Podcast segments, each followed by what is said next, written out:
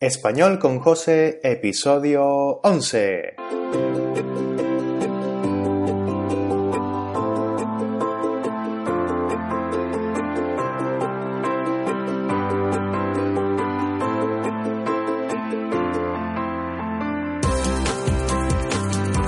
Muy buenos días a todas y a todos y bienvenidos al undécimo episodio de Español con José tu nuevo podcast para aprender, mejorar y mantener tu español de una manera un poco diferente a lo que estás acostumbrado.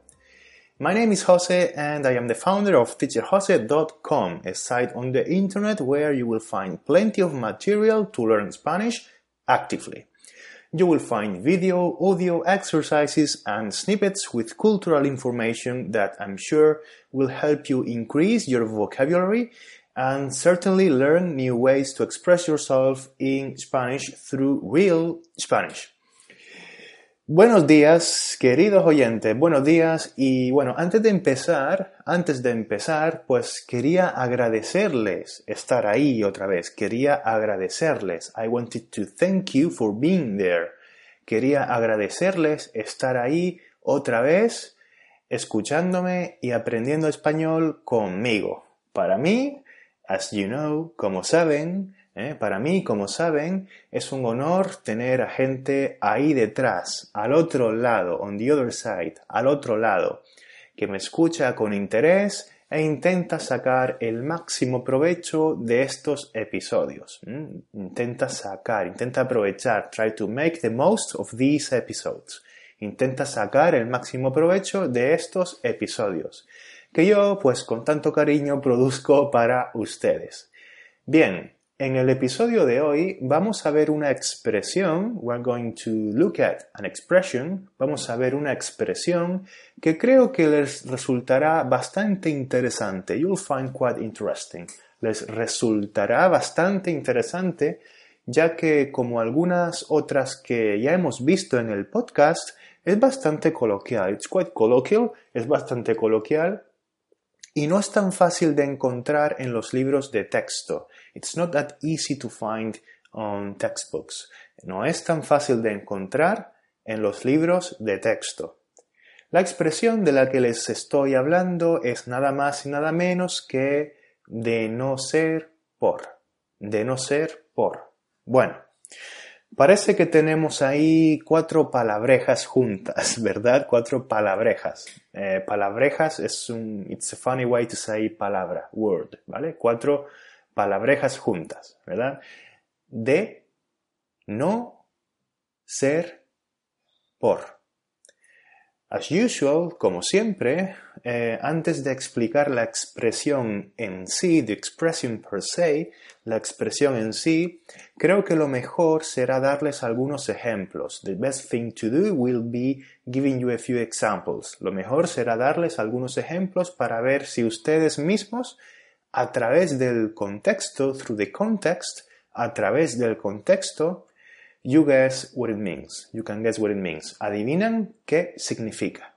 A través del contexto, a ver si adivinan qué significa. Venga, vamos con los ejemplos. 1. De no ser por mí, Juan no habría conseguido llegar tan lejos. De no ser por mí, Juan no habría conseguido llegar tan lejos. 2. De no ser por mi madre, no estaría aquí. De no ser por mi madre, no estaría aquí. 3. De no ser por ti, nunca hubiera conseguido hablar inglés. De no ser por ti, nunca hubiera conseguido hablar inglés. 4. No estaríamos aquí de no ser por ti. Muchas gracias. No estaríamos aquí de no ser por ti. Muchas gracias. 5. De no ser por aquel encuentro fortuito, nunca nos habríamos conocido. De no ser por aquel encuentro fortuito, nunca nos habríamos conocido. 6. De no ser por el trigo, en la Edad Media mucha gente se hubiera muerto de hambre. De no ser por el trigo, en la Edad Media mucha gente se hubiera muerto de hambre. 7. Nunca habría elegido la opción correcta de no ser por mi hermano. Le debo mucho. Nunca habría elegido la opción correcta de no ser por mi hermano. Le debo mucho. Y bien, ¿qué tal ha ido? ¿Qué tal ha ido? Es compleja esta estructura, ¿verdad? Son cuatro palabras ahí un poco, un poco difíciles de entender. Sin duda un episodio que algunos de ustedes van a encontrar bastante difícil. Some of you will find quite difficult. Algunos de ustedes van a encontrar bastante difícil. But that's okay, pero no pasa nada. Ahora intentaré explicarlo un poco mejor y en el peor de los casos, in worst case scenario, en el peor de los casos, saben que este no es un podcast para oír una sola vez, ¿verdad? Este no es un podcast para oír una sola vez. This is not a podcast to listen to just once. ¿vale? Este no es un podcast para, ir una, para oír perdón, una sola vez, ya lo saben sino para oírlo y oírlo varias veces para absorber, in order to absorb, eh, eh, para absorber todo el español que yo como nativo estoy produciendo para ustedes, ¿vale? Para ustedes de una manera real, pero también didáctica. In a real yet educational manner, ¿vale? Estoy produciendo para ustedes un español real, pero también didáctico, claro que sí. Vale, vamos con la primera frase, ¿sí? De no ser por mí, no habrías conseguido llegar tan lejos. De no ser por mí, no habrías conseguido llegar tan lejos. ¿Cómo podemos decir esta frase de otra manera? How can we say this sentence in a different way? ¿Cómo podemos decir esta frase de otra manera? Bien, Parece claro, ¿vale? Que Juan, Juan ha llegado lejos, ¿verdad? He's gone far in his life, right? Ha llegado lejos, eh, ha llegado muy lejos en su vida, in his life. ¿Y cómo lo ha conseguido? ¿Cómo lo ha conseguido? ¿Cómo ha conseguido Juan llegar tan lejos en su vida? How has he been able to go so far in his life? ¿Vale? Pues gracias a mí, en el ejemplo, ¿no? Thanks to me in the example. Gracias a mí. Yo lo he ayudado a llegar tan lejos. De no ser por mí, Juan no habría llegado tan lejos. De no ser por mí, Juan no habría llegado tan lejos. ¿Se entiende la idea? ¿Mm? El resto de las frases funciona exactamente igual. Fíjense, en, fíjense que en todos los ejemplos he puesto em, o hablo de consecuencias negativas, negative consequences, ¿vale? Hablo de consecuencias negativas en estos ejemplos concretos, ¿vale? Consecuencias negativas que se han podido evitar, ¿vale? Se han podido evitar. We've been able to avoid, to avoid, ¿vale? We've been able to avoid, ¿vale? Se han podido evitar gracias a una persona o un hecho. Thanks to a person or a fact, maybe. Gracias a una persona o un hecho. Veamos ahora, ¿vale? Las mismas frases usando la estructura gracias a. Using the structure gracias a, thanks to, que es un poco más fácil. Vamos allá. Son los mismos ejemplos, ¿vale? Son, tienen el mismo significado. 1. Juan ha conseguido llegar tan lejos gracias a mí. Juan ha conseguido llegar tan lejos gracias a mí. 2. Estoy aquí gracias a mi madre. Estoy aquí gracias a mi madre. 3. Conseguí hablar inglés gracias a ti. Conseguí hablar inglés gracias a ti. 4. Estamos aquí gracias a ti. Muchas gracias. Estamos aquí gracias a ti. Muchas gracias. 5. Nos conocimos gracias a aquel encuentro fortuito. Nos conocimos gracias a aquel encuentro fortuito. 6. En la Edad Media mucha gente no se murió de hambre gracias al trigo. En la Edad Media mucha gente no se murió de hambre gracias al trigo. 7. Elegí la opción correcta gracias a mi hermano. Le debo mucho. Elegí la opción correcta gracias a mi hermano. Le debo mucho. Como he dicho, son oraciones equivalentes a las anteriores, ¿sí? Espero que ahora entiendan mejor esta estructura. Quizás en un futuro, at some point in the future, en un futuro puedan decir algo así como de no ser por el episodio 11 de Español con José, no sabría qué significa de no ser por. ¿Vale? De no ser por el episodio 11 de Español con José, no sabría qué significa de no ser por.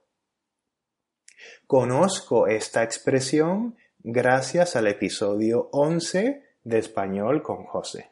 Bien. Pero esto no acaba aquí. This doesn't end here. Esto no acaba aquí, ¿eh, amigos y amigas. Como han visto, esta estructura eh, forma parte de frases, is part of sentences, forma parte de frases que normalmente son bastante complejas, ¿verdad? frases que tienen condicionales, condicionales compuestos, subjuntivo. Y bueno, claro, de ahí, hence, the difficulty. De ahí la dificultad del episodio de hoy. Pero bueno, como les digo, con la repetición, through repetition, con la repetición, el estudio, claro, y los ejercicios que también les voy a proponer para este episodio, seguramente acabarán aprendiendo esta, esta estructura. I'm sure you will end up learning this structure. Seguramente estoy seguro de que acabarán aprendiendo esta estructura.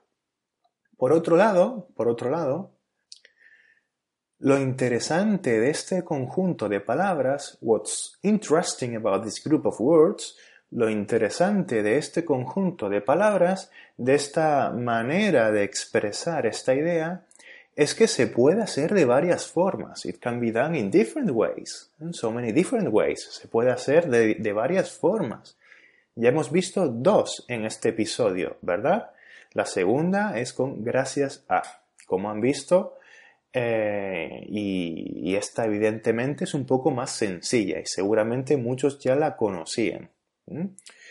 Sin embargo, si de alguna manera queremos poner énfasis, we want, we want to emphasize, queremos poner énfasis en que estamos hablando de una acción pasada, we're talking about the past action, we want to put uh, emphasis, we want to emphasize that we're talking about the past action, queremos poner énfasis en que estamos hablando de una acción pasada, pues hay una variante interesante. Analicemos una vez más, one more time, una vez más, la expresión de no ser por. ¿Qué verbo principal tenemos? What's the main verb there? ¿Qué verbo principal tenemos? Exacto. Tenemos el verbo ser, ¿verdad? El verbo ser. Bien. Pues ahora vamos a cambiar. We're going to swap. Vamos a cambiar el verbo ser, que está en infinitivo, por su versión en infinitivo perfecto. Infinitivo perfecto, haber sido. Vamos a cambiar ser por haber sido. ¿Vale? La expresión que nos queda es esta, es la siguiente. De no haber sido por. De no haber sido por. Vale, espero que no se hayan perdido. I hope you haven't got lost. Espero que no se hayan perdido porque quizás es bastante complicado, no lo sé. Hemos pasado de de no ser por a de no haber sido por. ¿Y por qué lo hemos hecho? porque ahora, de alguna manera, ahora nos interesa poner énfasis, now we want to emphasize, ahora nos interesa poner énfasis en el hecho de que estamos hablando de una acción en el pasado, an action in the past, una acción en el pasado. It's as if we used the eh, present perfect, es como si usáramos el pretérito perfecto pero en su forma infinitiva, que también existe, that also exists, of course, que también existe. Gramaticalmente sería lo más correcto, ¿vale? Sería más correcto usar esta forma cuando hablamos de un evento pasado, a past event, un evento pasado, pero a la hora de la verdad, a la hora de la verdad, esta es una interesante expresión. A la hora de la verdad quiere decir cuando vemos esta situación en la realidad, cuando llega el momento de usar esta expresión en el mundo real, ¿no? In the real world, ¿vale? A la hora de la verdad, en la lengua coloquial, in a colloquial use, en la lengua coloquial se usan indistintamente. They are used, they are equally used, ¿vale? Vale. Em, como no quiero que este episodio se me quede muy largo, en la parte de deberes, eh, in the homework, homework section, sorry, eh, vamos, a, vamos a seguir practicando con esta estructura verbal. Se tratará simplemente de jugar un poco con esta estructura y usarla en las siete frases del principio y también en alguna otra más, ¿vale? Así que si tienen interés y quieren seguir practicando de una manera más activa su español, And if you want to keep practicing your Spanish in a more active way, si quieren seguir practicando de una manera más activa su español, en teacherjose.com barra podcast barra 11 tienen algunos deberes, homework, deberes, para que se pongan a prueba. So you put yourselves to the test, ¿vale? Para que se pongan a prueba. Y con eso, queridos oyentes, pues hemos llegado al final del undécimo episodio. We have reached the end of the eleventh episode. Hemos llegado al final del undécimo episodio. Como ya dije en el episodio anterior, in the previous episode, en el episodio anterior, a partir de ahora también hay disponible un formulario de feedback feedback eh, form, ¿vale? Un formulario de contacto en el que les animo a escribirme sus sugerencias para este podcast, ¿vale? I encourage you to let me know your suggestions for this podcast. How to improve it, cómo mejorarlo, eh, contenido que les gustaría ver aparecer aquí, críticas constructivas, ¿vale? Constructivas, lo que quieran, ¿eh? whatever you want, lo que quieran, pero siempre y cuando, as long as, siempre y cuando sea, pues eso, constructivo, ¿vale? Es importante. Amigos, amigos, amigas, les deseo un buen día y les animo, como siempre, a seguir adelante con el español y a suscribirse si no lo han hecho ya. ¿Vale? If you haven't done it yet, please subscribe on iTunes or, and if you want, on iBooks as well. ¿Vale? Si no, si no lo han hecho ya, suscríbanse y bueno, para no perderse ningún episodio, básicamente, ¿vale? Así que nada, muchas gracias y nada, hasta la próxima.